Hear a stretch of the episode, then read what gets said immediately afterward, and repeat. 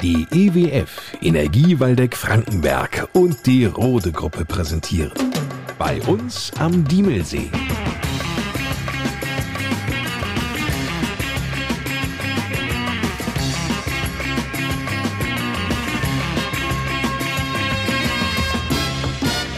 Die Podcast Lokalradioshow mit Lars Kors.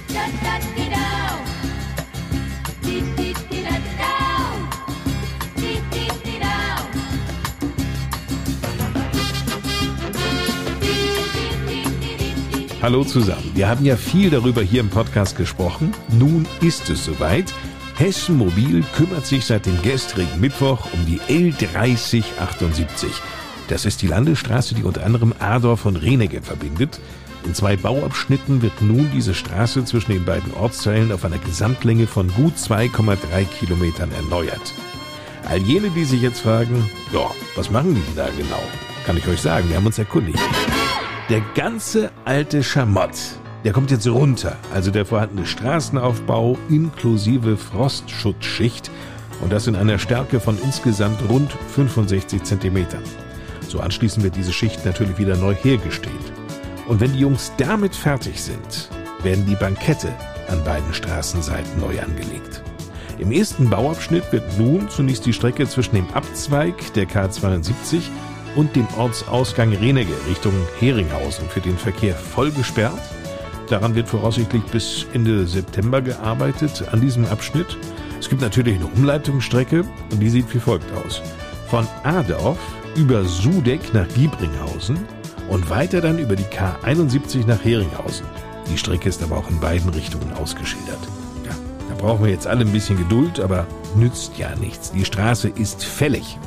Bleiben wir beim Thema Bauen, Erneuern, Restaurieren und widmen uns einem Bauwerk, das Adorf seit Jahrhunderten schon prägt. Erbaut wurde es in der Blütezeit des Rittertums im Hochmittelalter, ab Mitte des 12. Jahrhunderts, die St. Johanneskirche. Es heißt ja immer, Wohngebäude hätten eine durchschnittliche Lebensdauer, also davon ist wirklich die Rede von Lebensdauer, von 80 bis 100 Jahren. Insofern hat die St. Johanneskirche wirklich alles hier überlebt. Damit diese Kirche aber auch noch Generationen nach uns allen faszinieren kann, muss natürlich ab und an auch etwas daran getan werden. Das ist jetzt aber nicht mit ein bisschen Stuckarbeit oder einem 10-Liter-Eimer Alpina Weiß getan. Also sind verschiedene Mängel festgestellt worden. Die sind dann im Laufe der Jahre behoben worden, wie zum Beispiel Stabilität des Mittelschiffdachs und so weiter. Aber es war klar, die Innensanierung fällt nicht darunter. Das heißt, es müssen eigene Mittel akquiriert werden, um dann die Förderung durch die Landeskirche mit dem Kirchenerhaltungsfonds oder Zuschüsse von dem Kirchenkreisamt oder Denkmalpflege zu bekommen. Also die Grundlage war immer das eigene Geld, was man sammelt. Das geht nur, indem man einen Förderverein bildet, um quasi diese Aufgabe zu erfüllen. Ulla Küte hörten wir gerade. Sie ist die Vorsitzende des Fördervereins Kirche Adorf. Der wurde vor 15 Jahren bereits gegründet denn die notwendigen Sanierungen in der St. Johanneskirche sind ziemlich kostenintensiv. Der Förderverein schiebt diese erforderlichen Baumaßnahmen an und unterstützt sie finanziell durch Spenden, die der Verein für den Erhalt der Kirche sammelt. Und da ist schon Beachtliches zusammengekommen. Haben fast 100.000 Euro erwirtschaftet. Und dadurch konnte der Chorraum in Höhe von 390.000 Euro letztendlich saniert werden. 100.000 haben Sie reingeholt, 290.000 kamen drauf. Die kamen drauf, ja. Es wurde also verdoppelt durch den Kirchenhaltungsfonds, sprich 200.000 dann und der Rest ging dann über Denkmalpflege, Kirchenkreisamt und Landeskirche irgendwie. Die knapp 60 Mitglieder des Fördervereins haben zur St. Johanneskirche eine ganz besondere Beziehung, so wie Claudia Preising die stellvertretende Vorsitzende. Die Kirche ist für mich ganz wichtig, weil es meine Tauf- und Konfirmationskirche ist und ich möchte, dass sie der Mittelpunkt des Ortes wieder wird und vor allen Dingen dann auch bleibt. Ein historischer Bau, der es wirklich lohnt erhalten zu werden. Es ist ein Schatz, den wir in Adorf haben. Ergänzt Ulla Küte. Mich berührt die Kirche, sie spricht mich sehr an. Ich freue mich über den Chorraum. Wenn ich dann an die Wände gucke, wie der Putz abblättert und wie dreckig die Wände sind, dann denke ich, oh, es müsste saniert werden, um das wieder einheitlich schön zu bekommen. Diese Kirche hat es verdient. Mit Sicherheit. Nur was ist jetzt zu tun, Claudia Preising? Ja, dass wenn wir jetzt nochmal die Ärmel hochkrempeln und anfangen, Geld zu sammeln für den nächsten Schritt in der Sanierung, dass wir mit unseren Veranstaltungen, die wir aufsetzen werden, das Gemeindeleben aktiv gestalten können und damit die Leute begeistern. Und wenn man begeistert ist, geht hoffentlich auch das Portemonnaie auf und das würden wir dann entsprechend verwenden, was da kommt. Wir müssen mehr ins Bewusstsein der Menschen kommen, mehr Aktionen machen.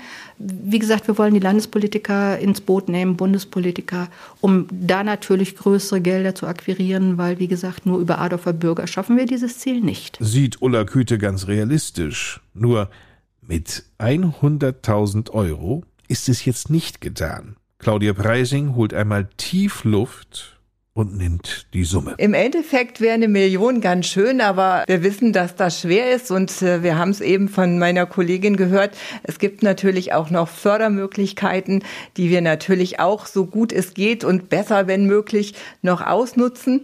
Aber wie gesagt, es bleibt ein hehres Ziel und wir sind auf jeden Cent angewiesen. Eine Million Euro zusammenzubekommen, das ist ja schon eine Herkulesaufgabe. Wären für die Sanierung des Mittelschiffs der Kirche nicht auch viele kleine Schritte zunächst möglich? Ulla Küte winkt ab. Leider nicht. Es macht keinen Sinn, das Mittelschiff und die Seitenschiffe in Bauabschnitten zu renovieren. Es macht keinen Sinn. Wenn, dann muss das insgesamt geschehen. Und dazu brauchen wir halt diese runde Summe, eine Million. Es gibt noch keine konkrete Kostenschätzung, aber das steht so im Raum von vorhergehenden Berechnungen. Aber es ist ja so, es sind, können nicht nur die Adel für Bürger spenden, das wird ja never ever zum Ziel führen, sondern wir würden dann ja auch Bundesmittel, Landesmittel, alles versuchen, jede Möglichkeit, die sich uns bietet, die werden wir nutzen um wirklich an das Ziel zu kommen. Gesammelt werden müsse ab sofort, so Laküte. Denn das Ziel ist da, binnen zwei Jahren kommen wir wieder in den Kirchenhaltungsfonds. Das heißt, wir müssen ab jetzt sammeln, was eben geht. Wir müssen unsere Anstrengungen jetzt nochmal verstärken, um eben an das Ziel dann zu kommen. Und da müssen wir jeden Weg suchen, der sich bietet, Geld einzusammeln. Wie zum Beispiel über den Kabarettabend am 8. September um 20 Uhr in der St. Johanneskirche innerhalb der Reihe Hör mal im Denkmal. Das ist ein Freitag, der 8. September, und zwei Tage später, am 10.9., ist der europaweite Denkmaltag. Da kann die Adorfer St. Johanneskirche zwischen 14 und 17 Uhr auch erkundet werden. Turmführungen stehen dann an. Der Förderverein hat sich übrigens für den Nachmittag noch etwas überlegt, Claudia Preising. Da werden wir das in einem schönen Nachmittag verpacken, wo es auch die Möglichkeit zu Kaffee und Kuchen und gemütlichem Austausch gibt. Und dann ist es immer so, dass wo ich sage, wir legen dann einen Preis fest, das ist dann all you can eat sozusagen. Aber ich sage dann immer beim Preis, es darf auch gerne ein bisschen mehr sein, weil wir machen das ja für einen guten Zweck und nicht für uns. Abschließend noch eine Bitte von der Vorsitzenden des Fördervereins Kirche Adorf. Ulla Küte. Wer sich der Kirche verbunden fühlt oder das Gebäude an sich die Sanierung unterstützen möchte, bitte treten Sie, tretet ihr dem Förderverein bei. Man wird immer informiert, wie es weitergeht oder auch über die Veranstaltungen wird man immer angeschrieben und man zeigt eben dadurch seine Verbundenheit. Und das ist das, was wir brauchen, die Mitglieder und auch, dass man eben an den Veranstaltungen teilnimmt. Und ich würde mich wirklich freuen über jeden, der neu dazukommt.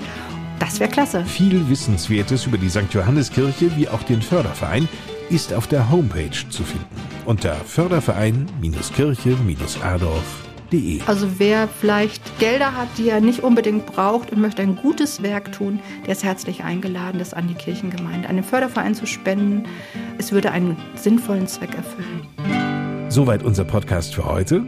Uns allen ein schönes Wochenende und jenen, die ab heute nun bis Sonntag irgendwann den 290. Kram- und Viehmarkt in Bad Arolsen besuchen, ganz viel Spaß dabei. Es gibt ja diese alte Bauernweisheit, die besagt, nach dem Arolser Viehmarkt kommt der Herbst. ja, da ist was dran. Nur, ich meine, der Herbst muss ja nicht sofort kommen. Und in der Tat sieht die Wettervorhersage für nächste Woche deutlich besser aus als die für diese Woche. In einer Woche, ja, da haben wir schon wieder mit Temperaturen zu tun, die bei 25 bis 26 Grad liegen werden. Und es gibt Sonne satt. Zumindest am Wochenende in einer Woche. Müssen wir eben noch ein bisschen warten. Schaffen wir schon. Kleiner Ausblick noch auf Dienstag. Dann beschäftigen wir uns im Podcast mit den Kinderfeuerwehren in der Gemeinde Diebelsee. Bis dahin, eine gute Zeit. Ich bin Lars Kurs.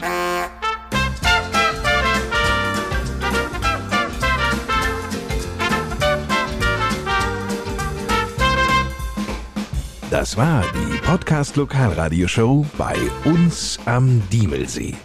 Präsentiert von der EWF und der Rote Gruppe.